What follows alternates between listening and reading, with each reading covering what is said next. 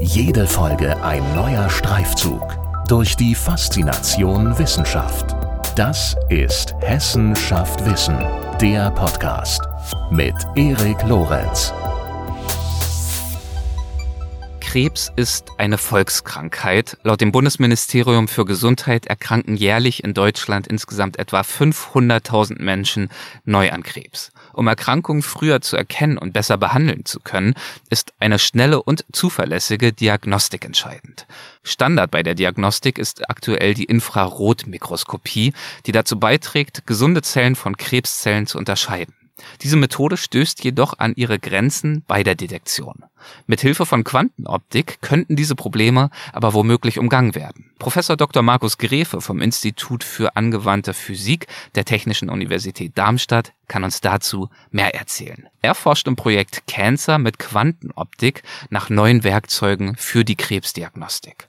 Warum hat Quantenoptik das Potenzial, die Diagnostik zu verbessern? Wie sieht die Arbeit an diesem neuen Werkzeug zur Diagnostik aus? Wie unterscheidet es sich von den anderen Verfahren, die bisher gängig sind? Und was kann damit womöglich erreicht werden?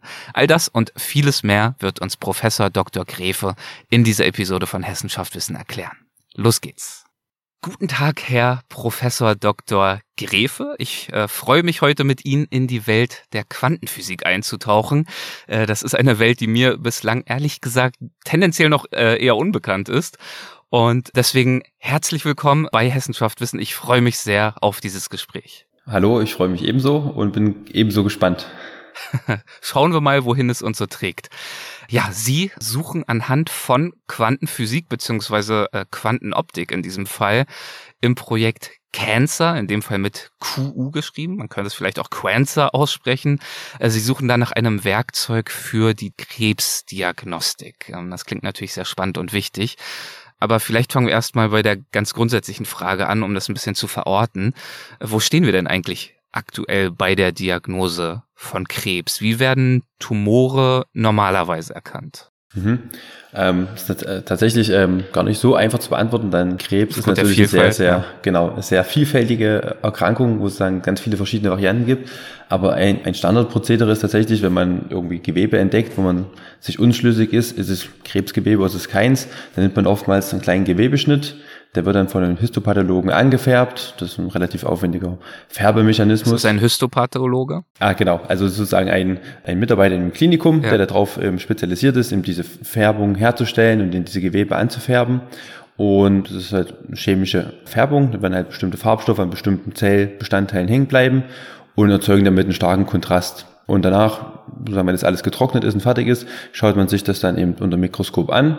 Und aus Erfahrung tatsächlich oftmals passieren, kann dann halt jemand sagen, gut, das Gewebe ist jetzt irgendwie alles noch gesund oder das Gewebe ist tatsächlich mutiertes Gewebe, ist, kann eine Krebsgewebe sein. Und dann weiß man, okay, man muss was wegschneiden oder hoffentlich eben dann nicht. Okay, das ist eine der Methoden. Sie haben aber gerade angedeutet, das gibt relativ viele aufgrund der Vielfalt von Krebserkrankungen. Das ist richtig. Diese Methode ist sehr weit verbreitet, relativ Standard. Und was man aber gerne möchte, ist natürlich das Ganze sagen, zu verbessern, iterativ immer weiter. Und an mehreren Stellschrauben kann man da drehen. Zum einen natürlich wäre es toll, wenn man die Auswertung automatisiert machen kann. Ja, dass halt nicht man sich ausschließlich auf eine Person verlassen muss, sondern dass es eine Kombination gibt aus von mir aus ein digitales Mikroskop mit einer künstlichen Intelligenz plus eine Person.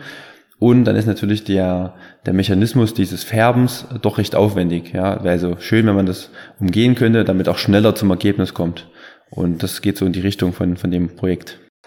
okay, ja, das ist ein guter Punkt. Also wäre natürlich die Anschlussfrage, äh, warum diese bestehenden Methoden, die Sie jetzt ja schon skizziert haben, nicht ganz so optimal sind. Also ich äh, verstehe daraus zum einen einfach ein großer Aufwand und zum anderen eben eine, was wahrscheinlich die zweite Seite der gleichen Münze ist, sehr viel Handarbeit gewissermaßen, sehr viel menschliche Zeit, die aufgewendet werden muss. Deswegen Ihr Punkt, dass es schön wäre, das vielleicht äh, zukünftig zu verdrahten mit äh, künstlichen Intelligenzen. Sind das so im Wesentlichen die Dimensionen, von denen Sie sagen würden, da wäre noch Luft nach oben. Da könnten wir diese Methoden, die wir bisher nutzen, äh, ganz generalisiert formuliert noch verbessern. Auf alle Fälle.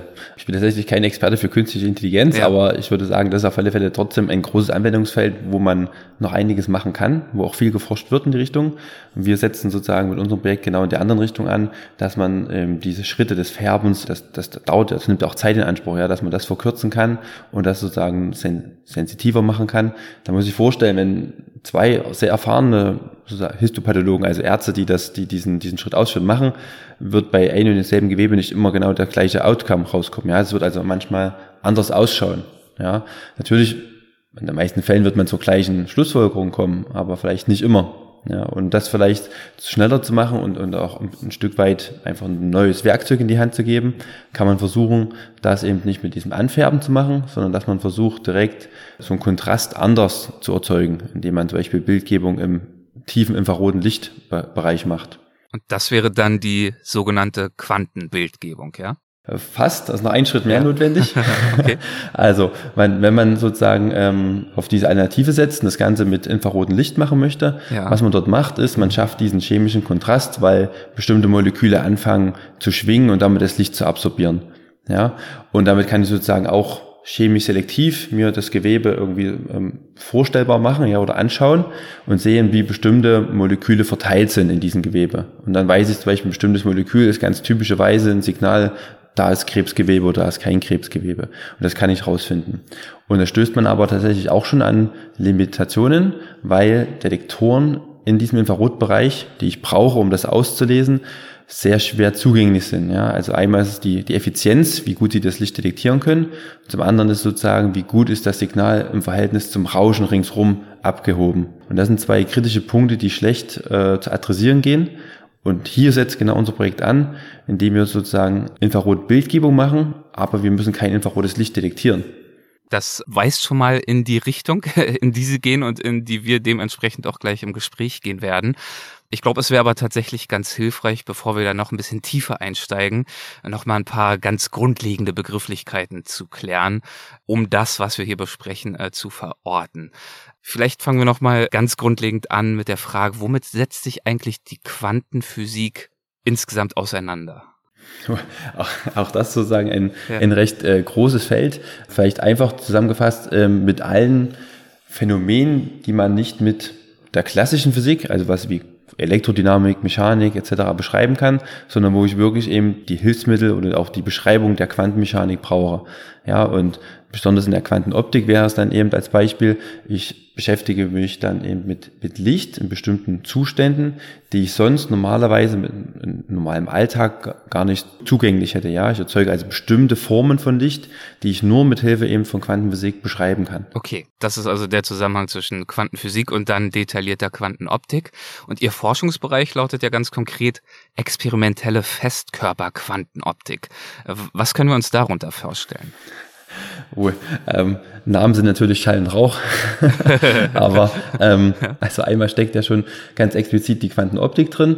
Also geht wirklich darum, dass man sich mit solchen bestimmten Formen von Licht beschäftigt, eben, die anderweitig mit klassischer Physik nicht beschreibbar sind. Ähm, es steckt einmal das Experimentell drin, also wir sind sehr ausgelegt auf wirklich Experimente, auf wirklich Sachen, die man im Labor anfassen kann, die wo man wirklich Nachweise schafft. Natürlich muss man dazu auch immer Theorie mit reinnehmen, ja, aber wir sind tatsächlich eine experimentelle Gruppe und das kleine Zusatz der, der Festkurvphysik ist äh, dem geschuldet. Wir machen sozusagen neben Bildgebung auch noch viele andere ähm, quantenphysikalische Phänomene, die tatsächlich Bezug zur Festkörperphysik haben. Wo man sich zum Beispiel anschaut, dass man bestimmte Phänomene, die es in Festkörpern gibt, die kann man auch in der Optik sozusagen nachbauen, nachempfinden und dort tatsächlich einfacher zugänglich machen, weil Licht einfacher kontrolliert werden kann als Elektronen in, in einem Festkörper. Wie kann Licht einfacher kontrolliert werden? Ähm, muss ich so vorstellen, äh, wenn ich einen Festkörper habe, ein Elektron, das wechselwirkt mit allen möglichen Sachen, mit seiner ganzen Umgebung. Und wenn ich dort einen isolierten sozusagen Zustand mir mal generieren möchte, der ist ganz schnell wieder verschwunden. Ja. Mhm. Licht hingegen kann ich einmal in so einem, in einen bestimmten Zustand bringen und dann kann es zum Beispiel durch ein Wellenleitergitter hindurch propagieren und ist dort auf ganz definierten Bahnen und ich kann sozusagen sehr gut steuern und kontrollieren, wo sich das Licht hinbewegt und wie sehr es zwischen bestimmten Punkten hin und her springen darf. Das kann ich sehr, sehr gut kontrollieren. Das geht sehr einfach und verglichen eben mit diesem echten Festkörpersystem. Okay, letzter Begriff. Ähm, äh, Sie untersuchen neuartige Phänomene auch ganz konkret auf dem Gebiet der Quantenphotonik. Was ist darunter zu verstehen? Genau. Ähm, was man hier mit der Quantenphotonik nochmal explizit hervorheben möchte, ist, dass es alles Quantenoptik ist, die ausschließlich Photonen nutzt. Photonen sind sozusagen die kleinsten Portionen des Lichtes, ja, sogenannte Lichtteilchen könnte man es nennen, ja, aber genau genommen sind es Quanten, aus denen das Licht besteht. Ja. Äh, generell zum Feld der Quantenoptik ist noch etwas größer gefasst, da gehören auch Wechselwirkungen von Licht mit Atomen, ja, oder mit Ionen, mit Molekülen. Sowas gehört auch alles dazu. Das würde man in der Quantenphotonik jetzt sozusagen nochmal ein kleines bisschen enger fassen und wirklich sozusagen ausschließlich auf Phänomene nur mit Licht gehen. Gut, dann haben wir das äh, alles thematisch so ein bisschen sortiert und eingeordnet und ich fühle mich jetzt gewappnet, nochmal ein wenig weiter zu Ihrem aktuellen Projekt zu sprechen. Wie gesagt, es heißt Cancer beziehungsweise Quancer geschrieben. Äh, das wird ja für irgendwas stehen. Wofür? Genau, also Cancer ist ein Akronym für den langen Projekttitel Quantenmikroskopie mit nicht detektiertem Licht zur chemisch-selektiven Bildgebung von Tumorgewebe im klinischen Umfeld. Eieiei, das ist natürlich ein Brocken. dann weiß man auch, äh, warum man das dann äh, mitunter mal abkürzt. Genau, und äh, also solche kurzen Arbeitstitel sind natürlich immer gang und gäbe in der, in der Forschung und ja. ist immer die kleine Herausforderung der Kreativität. Hier auch aus praktischem Grund schon tatsächlich gut mit so einem kürzeren Titel zu arbeiten. Wie sind Sie denn auf die äh, ganz grundlegende Idee zu diesem Projekt gekommen? Also wie kamen Sie zu der Annahme oder zu der Feststellung, dass Quantenoptik auch äh, bei der Tumordiagnostik ganz konkret hilfreich sein könnte. Genau, also wir hatten uns in der Vergangenheit viel mit ähm, einer bestimmten Bildgebungstechnik beschäftigt, die eben heißt Quantenbildgebung mit nicht detektiertem Licht. Und da hat man tatsächlich so ein sehr verrücktes Setting, ja, mhm. muss ich wirklich sagen. Also man könnte das als spukhafte Bildgebung bezeichnen und ich glaube, Einstein hätte seinen Spaß daran. Ähm, man kann sozusagen Objekte in diesem Szenario mit Licht beleuchten, ohne dass ich dieses Licht wieder auffange ich nehme da aber dahingegen anderes Licht, Licht, was mit dem beleuchtenden Licht in einer bestimmten Beziehung steht. Und das schicke ich auf eine Kamera oder auf einen Detektor, aber habe damit nicht das Objekt beleuchtet und trotzdem sehe ich die Bildinformation des Objektes. Ja, also muss ich das nochmal auf der Zunge zergehen lassen. Ich nehme also Licht, beleuchte das Objekt, danach verschwindet das Licht, nutze ich nicht mehr. Ich nehme Partnerlicht, nennen wir es mal, ja, also Licht, was damit in Beziehung steht, beleuchte nicht das Objekt, schicke es aber auf die Kamera und erzeuge mir dort trotzdem das Bild des Objektes. Und das ist ähm, erstens total verrückte Physik, super spannend, ja. einfach aus physikalischer Sicht als anzuschauen. Und ähm, zweitens hat es den großen Vorteil, diese beiden Lichtstrahlen, sage ich mal, oder die man da, die man dafür nutzt, die können verschiedene Wellenlängen haben, also verschiedene Farben haben. Ja, es kann also sein, dass das eine Licht gut für die Interaktion mit einer Probe ist, sprich im Infraroten, wo unser, unser Gewebe eben chemisch selektiv reagiert. Aber ich natürlich Detektionsprobleme habe. Dementsprechend das Partnerlicht wird im Spektralbereich des visuellen Lichtes sein, also das, was ich auch täglich sehe, ja, wo ich sehr, sehr gute Detektoren zur Verfügung habe. Ja, ich meine, jeder hat in der Hosentasche ein Smartphone mit hochentwickelten Kameras. Genau das ist sozusagen der Grund, warum in diesem Spektralbereich Detektoren sehr, sehr gut und auch kostengünstig zur Verfügung stehen. Mhm. Wir kombinieren sozusagen tatsächlich äh, einfach die extrem gute Detektortechnologie, die, im, die in dem einen Wellenlängenbereich, der einen Farbe, also im visuellen Spektralbereich einfach existiert, mit dem tollen Feature, dass man eben im Infraroten diese chemisch-selektive Bildgebung machen kann, eben sprich schauen kann, was für Gewebetypen sind wo an welcher Stelle äh, zu finden. Wird das äh, so oder so ähnlich irgendwo schon umgesetzt oder ist das ein gänzlich äh, neuer Ansatz? Also diese Bildgebungsmethode, die, diese Quantenbildgebungsmethode ist relativ neu. Die ersten, allerersten Arbeiten, diese Grundidee dieses Phänomens, die sind aus dem Jahre 1991, wurden dann aber sozusagen als schönes Phänomen erstmal wieder in der vergessen tatsächlich und mhm. wurden 2014 in der Gruppe vom Anton Zeilinger, der letztes Jahr unter anderem den Physik-Nobelpreis bekommen hat, ähm, wiederentdeckt und dort für die Bildgebung demonstriert. Und danach haben dann Leute, wie zum Beispiel halt unsere Arbeitsgruppe, aber auch andere Arbeitsgruppen auf der Welt äh, festgestellt, das ist nicht nur ein schönes Gimmick, sondern das kann man tatsächlich nutzen für was Praktisches. Ja. ja. Man kann tatsächlich dort ein Tool bauen, vielleicht ein Diagnostiktool am Ende bauen, was Leuten helfen könnte. Ja, also ein neues Werkzeug für, für die Biomedizin bereitzustellen. Und genau das ist sozusagen unser, unser Anspruch, unser Ansporn oder auch die Motivation, die wir haben, in diesem Projekt dort immer weiterzugehen und sozusagen die Physik begeistert uns natürlich als, als Physiker. Das ist einfach so. Physiker sind meistens schon mit Hauptsache ist interessant, zufrieden, ja. Aber wenn man sozusagen so ein eher ein Ziel vor Augen hat, macht das Ganze natürlich nochmal deutlich mehr Spaß. Und gerade in dem Bereich, wo ja wirklich ein riesiges Anwendungsgebiet warten würde und ähm, eine Verbesserung der gegenwärtigen Diagnostik wahnsinnig kraftvoll sein könnte. Dann sprechen wir doch mal über das Projekt ganz konkret und dessen Umsetzung. Wie gehen Sie vor? Wie sieht Ihre Arbeit bei diesem Projekt genau aus? Also erstmal in dem Projekt muss man auch natürlich dazu sagen, das machen wir nicht alleine als, als Arbeitsgruppe hier an der TU Darmstadt, sondern es ist ein relativ großes Verbundprojekt mit sehr, sehr starken Partnern. Und ich glaube, es ist ähm, fair, einfach mal kurz alle zu nennen. Also es wäre einmal, ähm, ich fange kurz mit Industriepartnern an, ja, das wäre die Rap Optoelektronik in Wedel nach Hamburg, die sich natürlich um Mikroskope kümmern, weil das die Expertise dort ist. Ähm, das wäre eine Laserfirma in, in der Nähe von München, die heißt Toptica. Also es ist wirklich eine ganz tolle Firma, die sehr innovativ ist, was Lichtquellen angeht, die man unbedingt braucht. Es wären als Wissenschaftspartner das Fraunhofer IOF in Jena, die Universität in Jena zu nennen, das Uniklinikum in Jena, wo natürlich dann am Ende die Proben und auch das, sozusagen der Feldeinsatz geprüft wird. Es kommt dazu, dass Leibniz IPHT auch in Jena, ein Institut für Biophotonik, renommiert in der ganzen Welt, ja, und ähm, als zusätzliche Industriepartner für alles, was Elektronik, Ansteuerung angeht, es gibt die Firma Enhance in der Nähe, gar nicht weit weg von Darmstadt tatsächlich. Und es gibt noch einen Wissenschaftspartner, das ist die Universität Hamburg, die sich sozusagen nochmal um ein zusätzliches Feature, was, wenn es denn gut funktioniert, ein absolutes Novum wäre, kümmert.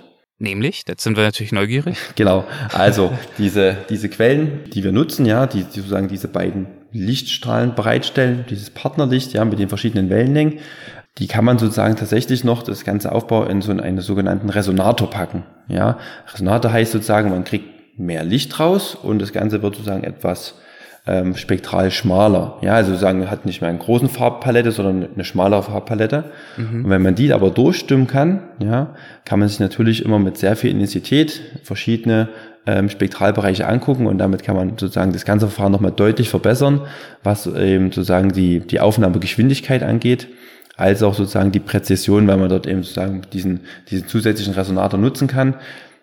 Das ist natürlich sehr, sehr anspruchsvoll. Das ist wirklich ein, absolutes Novum. Wir setzen sozusagen auf die Quantenphysik, auf die Quantenoptik nochmal eins oben drauf. Ja. Aber wie gesagt, das ist auch ein Forschungsprojekt, wo natürlich auch man einfach neue Ideen ausprobieren darf. Und wie weit sind Sie bei alledem schon? Also wie, wie weit fortgeschritten ist das Projekt? Auf welcher Stufe befindet es sich momentan? Also das Projekt ist offiziell im Dezember letzten Jahres erst gestartet. Mhm. Also auch nochmal vielen Dank an das BMBF sozusagen für die äh, Forschungsmittel, die da auch bereitgestellt werden, muss man natürlich auch fairerweise immer dazu sagen, das ist etwas, ähm, was nicht selbstverständlich ist, dass man sagen auch diese Mittel hat. Und wir sind natürlich alle hoch motiviert. Ähm, wir haben äh, gut angefangen schon. Es gibt natürlich auch einige Vorarbeiten, auf die man sozusagen alles aufbauen kann. Wir sind mitten dabei, wirklich die ersten Sachen im Labor zu testen, zu machen. Wir haben Sachen bestellt und wir probieren gerade mehrere Ideen aus und es gab sozusagen, das Gesamtsystem ist schon ziemlich festgezurrt, wie es ausschauen muss, ja, weil man muss ja sozusagen sich mit allen Partnern abstimmen, welche Komponente kommt wohin, was wird wie angesteuert, ja, welche Leistung braucht man, welchen genauen Spektralbereich wollen wir adressieren. Also jetzt dann ganz konkret wirklich auch die Abstimmung zur Versuchsanordnung im Labor. Genau, das steht ja. schon alles und wirklich, wir machen jetzt wirklich unseren Plan, der wirklich Schritt für Schritt jetzt abgearbeitet wird. Und es ist wirklich toll zu sehen, wie dann wirklich auch Doktoranden und Masteranden im Labor halt wirklich dort ähm, dazu beitragen. Ja, jeder hat so seine kleine Aufgabe und trägt sozusagen ein größeres, auch ein kleineres Puzzlestück immer weiter zu, zum Gesamtbild bei. Wenn wir uns jetzt das Labor vorstellen, äh, für jemanden wie mich, der seit der Schule äh, so gut wie gar nicht mehr in irgendeinem Labor war, was würden wir dort sehen in Bezug auf dieses Projekt? Ist das ein großes spezielles Gerät oder ist das eine ganze Anordnung von kleinen Arbeitsstationen? Also im Moment würde man in so ein, in ein Optiklabor kommen. Das ist also ein Raum, der oftmals verdunkelt ist, also wo Fenster abgedunkelt sind. Man hat aber oftmals doch tatsächlich noch Licht an, aber für viele Messungen wird auch mal das Licht ausgemacht. Ähm, man hat dort große optische Tische, das sind also große, dicke Tische, die schwingungsgedämpft sind. Und auf diesem Tisch würde man sagen, ein experimentellen Aufbau noch finden. Ja, wir sind natürlich ja noch am Anfang des Projektes. Es ist also, man hat dort eine Laserquelle sitzen, man hat dort optische Elemente sitzen, ähm, hat dort Detektoren und viele so optische und optomechanische Komponenten, mit denen man sozusagen verschiedene Sachen aufbaut und verschiedene Sachen testet.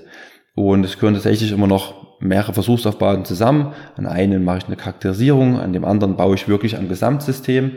Ähm, und es wird natürlich dann Schritt für Schritt immer weiter überführt, dass das Gesamtsystem größer wird und natürlich dann aber auch in einem sagen, geräteartigen Design am Ende mündet. Ja, also man kann ja sozusagen nicht erwarten, dass man dann ins Uniklinikum nach Jena fährt und dort so einen optischen Tisch hinstellt. Ja. Das ist zu vieles gut. Es muss am Ende wirklich also ein kompaktes Device oder Gerät werden, was man wirklich tragen kann und was auch jemand, der nicht Physiker ist, bedienen kann. Ja, das ist mhm. natürlich der große Anspruch. Es muss natürlich auch eine Bedienerfreundlichkeit da sein. Und das ist äh, ganz klar auch Ziel des Projektes, dass es am einfachsten Fall einen An- und einen Ausknopf gibt, mehr nicht. Okay, und äh, wenn wir jetzt mal von diesem einfachsten Fall ausgehen würden, bei einem Arztbesuch äh, mit Verdacht auf Krebs, wie würde dieses Gerät, dieses Werkzeug dann in der Praxis aussehen und funktionieren? Wie würde man das anwenden? Vielleicht können wir das ja ähm, nochmal äh, Schritt für Schritt durchgehen. Genau, also die, die Phase des, des Testens im Uniklinikum tatsächlich ist gedacht, dass es eben neben dem Patientenraum in einem kleinen Extraraum ähm, dieses Gerät steht und wenn man dort eben diese kleine Biopsie nimmt, also diesen kleinen Gewebeschnitt, wird es natürlich so sein, man wird dann eben zwei nehmen. Ja, die sind sehr, sehr dünn, also das macht kaum was aus. Eine wird man natürlich ganz normal behandeln wie immer, also diese Färbung machen etc. und anschauen. Und mit dem zweiten wird dann einfach auf unser System gehen, auf das Mikroskop gehen und wird dort versuchen eben genauso auch so ein Bild zu erzeugen, so ein, also ein Bild, wo ich den Kontrast habe, wo ich sehen kann, ist es vielleicht Krebs, ist es vielleicht kein Krebs. Und da wird man vergleichen, wie gut es funktioniert. Ja, also ist man besser, ist man schneller, ist man vielleicht in der Auflösung schlechter oder ist man sozusagen in der Ergebniszuverlässigkeit schlechter oder hoffentlich natürlich besser. Ja. ja. Das muss man auch ganz klar sagen. Ja, es hat noch niemand ausprobiert, man weiß es nicht. Ja, es kann natürlich auch sein, wir werden dort an Grenzen stoßen, die vielleicht ähm, sozusagen gar nicht so einfach zu verschieben sind. Wir hoffen natürlich, dass es alles wie, wie ein warmes Messer durch Butter läuft, aber das kann man natürlich nicht als Garantie annehmen. Könnte diese Methode auch hilfreich bei der Diagnostik anderer Krankheiten sein oder auch für ganz andere Bereiche? Mhm. Auf alle Fälle. Also alles, wo, wo ich sozusagen irgendwie so eine, diese chemische Selektivität haben kann, also wo ich bestimmte Moleküle oder Substanzen nachweisen möchte, kann diese, diese Technik eben ihr, ihr großes Plus ausspielen. Ja, und insbesondere natürlich, wenn ich irgendwas habe, wo ich möglichst mit wenig Licht draufgehen möchte. Also wenn es irgendwie wirklich biologische Systeme sind, die, wenn ich eben mit zu viel Licht drauf strahle, die kaputt gehen würden, ja. Das ist die ganz große Stärke von allen verschiedenen Quantenbildgebungstechniken. Und hier insbesondere eben wirklich, wenn ich ähm, irgendwas habe, wo ich keine guten Detektionssysteme, keine guten Kameras zur Verfügung habe, habe ich hier sozusagen eine, ein, ein Werkzeug, mit dem ich trotzdem in diesem Bereich Bildgebung machen kann. Okay. Ja, wahnsinnig spannend. Also was für ein riesen Themenspektrum an äh, erstmal an Neuartigem, was es noch zu erkunden und entdecken gibt, ganz offensichtlich, aber dann auch mögliche Anwendungsgebiete. Also da wird Ihnen, glaube ich, äh, so schnell werden Ihnen die Fragestellungen nicht ausgehen. Auf keinen Fall. Also wir haben jetzt sozusagen schon eine ganze Liste an, an kleinen Subthemen, die uns interessieren. Also sowohl Grundlagenphysik, ja, also da gibt es noch nach wie vor noch tolle, spannende Themen, die man dort ähm, erörtern kann als auch wirklich, wie man bestimmte technische Realisierungen macht, um eben eine bessere Anwendbarkeit zu haben. Also das ist das Tolle an dem Feld, das ist ein unglaublich großes Spektrum, wirklich von, von richtig harter Quantenphysik bis wirklich auch so zum Gerätebau fast, ja. Hm. Ähm, das macht Spaß und ja, wie Sie sagen, also es ist unglaublich reichhaltig und die Ideen gehen uns nicht aus, es ist eher so, wir müssen Prioritätenlisten machen, was wir tatsächlich äh, abarbeiten und was erstmal liegen bleibt. Das macht Spaß, haben Sie gerade gesagt, zur harten Quantenphysik. Wie und wann und wodurch haben Sie eigentlich begonnen, sich für die Quantenphysik zu interessieren? Äh, ich bin so alt, ich habe noch ein Diplom in Physik, also sozusagen ja. der letzte Diplomjahrgang und meine Diplomarbeit habe ich ich glaube, das war die eine der besten Entscheidungen mit, äh, was der Wissenschaftskarriere angeht, habe ich in der Gruppe von damals dem äh, Professor Alexander Zarmeit in Jena angefangen, ist jetzt Professor in Rostock. Und er hat dann einfach unglaublich für dieses Thema begeistern können. Ja, hat damals geforscht so Wellenleitersystem und Quantenzustände, die da durchpropagieren. Und habe natürlich auch meine Promotionsarbeit dort angeschlossen und diese Leidenschaft hat er wirklich dort eingepflanzt und das hat sich einfach wie so ein Lauffeuer in mir ausgebreitet, muss ich wirklich sagen. Und es macht einfach, es ist wirklich. Trägt bis heute. Das hält bis heute und es ist wirklich ein, ja. ein, tolles Thema, weil es sehr, sehr breit ist. Ja, also ich meine, das, das deckt Themen ab wie sichere Kommunikation, Quantencomputer, ja, Quantenbildgebung, ja, das sind alles Themen, die sozusagen in diesem Quantenoptikfeld bearbeitbar sind. Und das ist alles gerade wirklich State-of-the-Art-Sachen, also wirklich also Cutting-Edge-Forschung, die hier tatsächlich gemacht wird. Und es ist einfach toll zu sehen, wie man immer das, das Wissen immer ein Stück weiterschieben kann, ja, die Barriere. Und wenn wir noch einen Schritt weiter zurückgehen und über die Physik an sich sprechen, äh, wie und warum haben Sie sich entschieden, Physik zu studieren? Gab es einen tollen Lehrer in der Schule oder sind Ihre Eltern Physiker oder haben Sie einfach selbst gern mit äh, Physikbausätzen gespielt als Kind. Ja. Gab es ein Initialerlebnis oder eine Person? Ja, also tatsächlich, meine Mama ist Mathe-Physiklehrerin. Ja. mein Bruder hat auch Physik studiert, ist mein großer Bruder. Also er hat sozusagen ähm, ähm, vor mir angefangen. Als ich aber mit meinem Abitur fertig war, ich habe mich für relativ viele Sachen interessiert. Das war mir nicht ganz klar, was ich danach mache. Also es gab irgendwie viele Sachen, die, die mich begeistert haben. Und es war fast so ein Bauchgefühl, dann zu sagen, ach komm, dann mache ich jetzt Physik. Und war ein gutes Gefühl. Also es war, war eine sehr gute Entscheidung, muss ich sagen, im Nachhinein und bin bereue es auch auf keinen Fall. War dann für Sie auch relativ schnell klar, in die Wissenschaft gehen zu wollen? Das ist ein schwieriges Thema, ich würde sagen generell in Deutschland ein schwieriges Thema, weil ähm, diese Wissenschaftskarriere mit, mit sehr, sehr viel äh, Unsicherheit immer verknüpft ist. Ja. Genau. Nach meinem Diplom, also was die Master jetzt entsprechen würde, äh, war für mich schon klar, ich möchte gerne die Promotion machen. Ja. Ähm, das war auch wirklich, ich würde sagen, die, die schönste Zeit, weil hat man sozusagen wenig Sorgen, viel Spaß, viel Freiraum, um sich zu entfalten und, und wirklich frei zu forschen danach ist immer eine harte Entscheidung, die man treffen muss. Möchte man in die Industrie gehen, hat dort sichere Jobs, hat sehr, sehr gutes Einkommen, ja, oder versucht man tatsächlich den steinigen Weg der akademischen Karriere, wo man irgendwie nochmal ins Ausland muss als Postdoc für ein paar Jahre, wo man dann wieder zurückkommt, dann hat man vielleicht die Chance auf eine, eine kleine Gruppe, dann hat man danach vielleicht nochmal die Chance auf eine Professur. Das sind halt sehr, sehr viele Eventualitäten, die sehr familienunfreundlich sind, ja, mhm. und die Gesamtwahrscheinlichkeit dann eine feste Stelle in der akademischen Welt zu bekommen, ist tatsächlich klein. Ja, und das ist was, denke ich, das ist ein Problem, ja, wo man einfach generell in, in Deutschland dran arbeiten kann und muss. Man kann einfach nur wieder darauf aufmerksam machen, dass die Leute sozusagen einfach die, die Awareness haben und da versuchen auch, dass sich irgendwas in Zukunft ändert. Ist das im Bereich Physik und dann sogar mit der Spezialisierung Quantenphysik ähnlich anspruchsvoll? Ich hätte mir durchaus vorstellen können, dass da vielleicht sogar ein Mangel an Expertinnen und Experten besteht, die diesen Weg gehen möchten. Das ist tatsächlich ein generelles strukturelles Problem. Also generell äh, in der akademischen Laufbahn, besonders eben auch in, ich würde sagen, nicht nur in den Naturwissenschaften, wirklich generell in allen Wissenschaftsbereichen ist das ein, ein wirklich ein strukturelles Problem, dass einfach die, ähm, die festen akademischen Stellen sehr, sehr rar gesät sind und es ist einfach ein unglaublicher Kampf um diese Stellen. Natürlich würde man gern mehr Menschen für die Quantentechnologie haben. Ja, also gerade jetzt ist ja die, der Schritt, wo Quantenphysik eben nicht mehr nur von sozusagen auf Papier und Bleistift gemacht wird, sondern es ist wirklich was, was Einzug in unser alltägliches Leben hält, in Form von Quantentechnologie. Und da ist natürlich ein Bedarf da, dort mehr Ingenieure in die Richtung zu haben, mehr Wissenschaftler in die Richtung zu haben, mehr Leute, die in Firmen arbeiten, aber Know-how in diese Richtung haben. Aber nach wie vor, die Stellen in der akademischen Welt sind in dem Bereich immer noch sehr, sehr knapp bemessen. Warum hatten Sie dann Lust auf genau diesen steinigen Weg? ähm. Nachdem wir jetzt darüber gesprochen haben, was alles dagegen spricht, kommen wir mal zu der Erkenntnis zurück. Sie haben sich für genau diesen Weg entschieden. Ja, ähm, ich habe mich tatsächlich am Anfang für, für den goldenen Mittelweg entschieden. Ähm, ja. Ich habe nach meiner Promotion bin ich an die, an die zur Fraunhofer Gesellschaft, also ans Fraunhofer UF in Jena gewechselt und habe dort eine, eine Gruppe etabliert zur Quantenbildgebung und ähm, der Vorteil in der Fraunhofer Gesellschaft ist, man lebt so ein bisschen auf der Grenze zwischen beiden Welten, zwischen der Industrie und akademischen Welt. Ja, man macht Forschung, hat aber auch viel Industriekontakte und auch Aufträge in die Richtung. Und man muss sagen, ich habe diese Entscheidung noch etwas hinausgezögert. Und das war aber sehr gut. Es hat sich eben dort auch gezeigt. Ich war sehr stark in der Wissenschaft. Das hat mir auch wirklich Spaß gemacht. Ich habe mich auch in die Richtung sehr, sehr wohl gefühlt. Und am Ende war es auch ein Sprungbrett, was natürlich am Ende dann zu, zu meiner jetzigen Position mir verholfen hat. Ganz klar. Und warum hatten Sie Lust auf diese jetzige Position? Wo, wo, wo fange ich an? Also man muss tatsächlich sagen, als Professor, man hat ja, man hat viel zu tun, auch viel mit Aufgaben, die man eigentlich gar nicht so mag, wie Verwaltungsaufgaben. Aber um die schönen Sachen mal zu sagen, man, man ist unglaublich frei in, in der Gestaltungsmöglichkeit. Ja, man kann sein eigenes Forschungsfeld frei wählen, man kann sich dort wirklich entfalten, man kann ähm, Sachen formen und gestalten, man kann dieses Feld sozusagen in eine bestimmte Richtung drücken, die, wo man denkt, hey, das ist, das muss man, muss man, müssen wir halt erforschen, müssen wir uns angucken.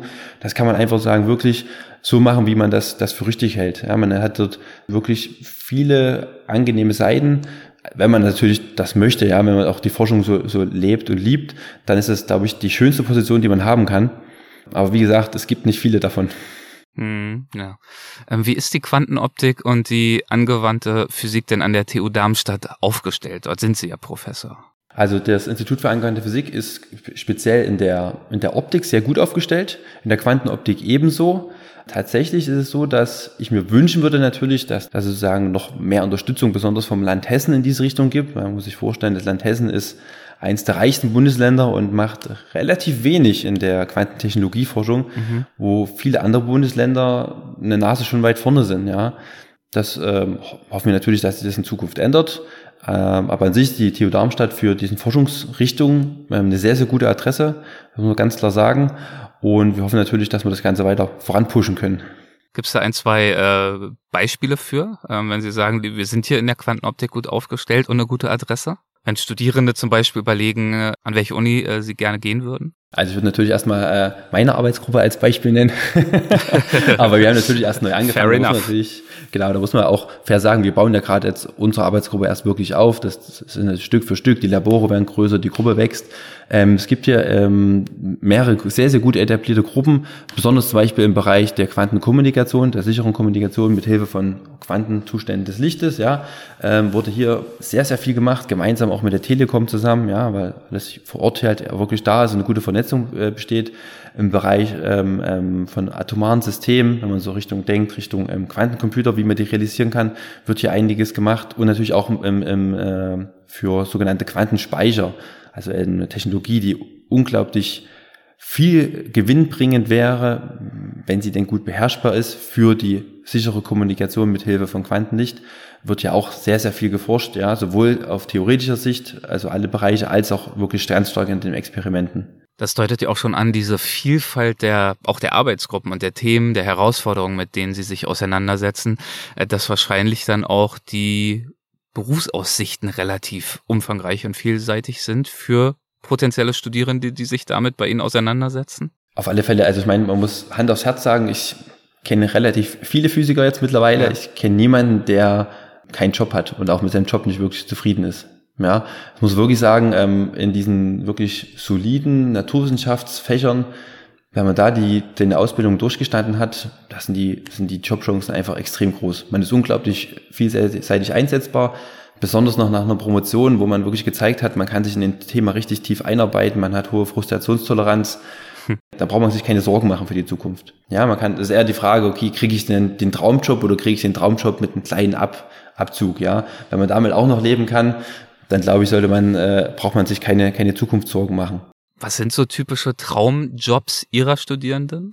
Uh, das ist unterschiedlich. Ich glaube, am Anfang des Studiums sind alle noch, ähm, wollen alle noch Professor werden oder Professorin. ähm, und dann erleben sie ihre Arbeit leibhaftig mit und überlegen es sich anders. ja, tatsächlich. Ähm, man sieht ja natürlich, es gibt halt auch nicht nur die schönen Forschungsarbeiten, ja, man hat auch viele andere Sachen zu tun. Ja. Und dann sieht man, wie hoch der Druck ist und wie wenig Stellen es gibt. Und dann schwanken doch viele ab und sagen, hey, dann gehe ich halt in eine Firma, die von mir jetzt eine gute Forschung und Entwicklung hat. Ich habe auch ganz viele Physiker im Bekanntenkreis, die machen gar nichts mehr mit Physik. Ja, aber die haben viele Kompetenzen während ihres Studiums, während der Promotion gelernt, die sie jetzt einfach voll ausleben. Ja. Hm. Und von daher glaube ich, ähm, gibt es nicht den einen Traumjob. Ja, ich meine, gerade mit diesen wie gesagt, mit Physik oder auch Chemie und diese Naturwissenschaften ist man, kann man unglaublich viel später machen. Ja, also es gibt also ein unglaublich breites Spektrum, wo, wo diese, wo Leute mit so einem Background eingesetzt werden in der Zukunft. Schön. Das klingt doch verheißungsvoll und vielversprechend. Und dann würde ich äh, damit auch ganz gerne zum letzten Teil unseres Gespräches schon kommen. Und das sind die Halbsätze. Das heißt, mit Ihrem Einverständnis würde ich Ihnen abschließend noch so ein paar kleine harmlose Halbsätze vorlegen und einfach mal schauen, ob Ihnen dazu irgendwas in den Sinn kommt. Okay. Probieren wir es doch einfach mal. An der Quantenoptik begeistert mich bis heute. Dass es immer neue spannende Phänomene zu entdecken gibt. Eine prägende Erfahrung in meiner Karriere war für mich. Die erste Messung eines Hong-U-Mandeldips im Labor. Bitte wie? Eines was? eines sogenannten Hong-U-Mandeldips. Also das ist ein Experiment aus der Quantenoptik und es ist eins der der so wirklich grundlegende Experimente und wenn man das das erste Mal selber im Labor gemacht hat und da ein gutes Ergebnis rauskommt, dann freut man sich, dann weiß man, okay, man hat sozusagen die experimentelle Arbeit sehr gut und gewissenhaft und ordentlich ausgeführt und die Quantenphysik funktioniert. Weil es wirklich anspruchsvoll ist, da überhaupt eine, eine Messung erfolgreich durchzuführen. Ja, also ich glaube, je erfahrener man wird, desto weniger anspruchsvoll ist es. Ja. Aber gerade am Anfang ist das schon so ein Achievement, wo man sich sehr drüber freut. sehr gut. Ganz in meinem Element bin ich, wenn wenn ich wenig Zeitstress habe und einfach mal ein paar Sachen ausprobieren kann, wenn man so sagen, wenn, wenn wenig externer Druck da ist. Ja gut, das sind dann wahrscheinlich die, die Luxusmomente mittlerweile. Das stimmt, ja. ja. sicherzustellen, dass das, was ich wissenschaftlich tue, auch außerhalb der akademischen Welt ankommt? Finde ich extrem wichtig. Ähm, ich denke, Wissenschaftskommunikation lebt davon, wenn auch die Leute, die Wissenschaft machen, die Kommunikation übernehmen und auch sozusagen ihr, ihr Know-how und ihre Forschungsprojekte nach außen tragen. Ich glaube, das ist extrem wichtig. Wäre ich nicht Physiker geworden, wäre ich wohl Mathe-Physiklehrer geworden. okay. Also es wäre schon so oder so in diese Richtung gegangen. Sie haben ja vorhin gesagt, beim Studium, Sie haben sich also nach dem Abi für ganz viele Dinge interessiert. Es gab jetzt nicht irgendwas ganz Abwegiges aus heutiger Sicht betrachtet, was das stimmt, also ein Kandidat gab, gewesen wäre? Es gab viele Fächer, die mich begeistert haben. Also ja. Geschichte, Sport, Physik, Chemie, Mathematik. Aber irgend sowas wäre es geworden. Und ich glaube, Mathe, Physik, so diese Kombination, entweder als Lehreramtsstudent oder als reiner Physik- oder Mathe-Student, haben schon sagen, einen hohen Stellenwert gehabt, aber es war trotzdem fast ausgeglichen. Meinen Studierenden gebe ich häufig den Rat? Nicht zu verzagen und äh, immer optimistisch bleiben. Und fällt Ihnen das dann leicht, wenn Sie das hören? ich kann mir vorstellen, wenn man vor einem ganz schwierigen physikalischen Problem sitzt oder es einfach nicht begreift, dann ist es bestimmt schon mitunter auch anspruchsvoll, optimistisch zu bleiben, nicht zu verzagen. Ja, aber das lernt man sozusagen im, im Physikstudium, ähm, diese Resilienz gegen, gegen sozusagen Frustration, wenn mal irgendwas nicht funktioniert oder man nicht gleich zu einer Lösung kommt. Das ist völlig okay. Und es gibt nach wie vor immer viele ungelöste Probleme. Man darf nicht sozusagen den Anspruch haben, alles sofort lösen zu wollen. Für die Zukunft sehe ich die spannendsten Forschungs- oder auch Tätigkeitsfelder in der Quantenphysik in Ganz klar in der Quantenphotonik. Für mich äh, Quantenbildgebung als auch ähm, sagen fundamentale Quantenphysik, weil nur aus grundlegenden Wissenschaften entstehen dann am Ende neue Innovationen, neue Technologien heraus. Schön. Also es äh, gibt weiterhin genug zu tun, haben wir auch schon festgestellt im Laufe des Gesprächs. Ich wünsche Ihnen dabei äh, viel Spaß und Erfolg und danke Ihnen herzlich für das Gespräch. Ganz herzlichen Dank. Ich danke ebenso, hat mir sehr viel Spaß gemacht. Dankeschön. Dankeschön. Tschüss, danke. Ciao. Hessen schafft Wissen, der Podcast.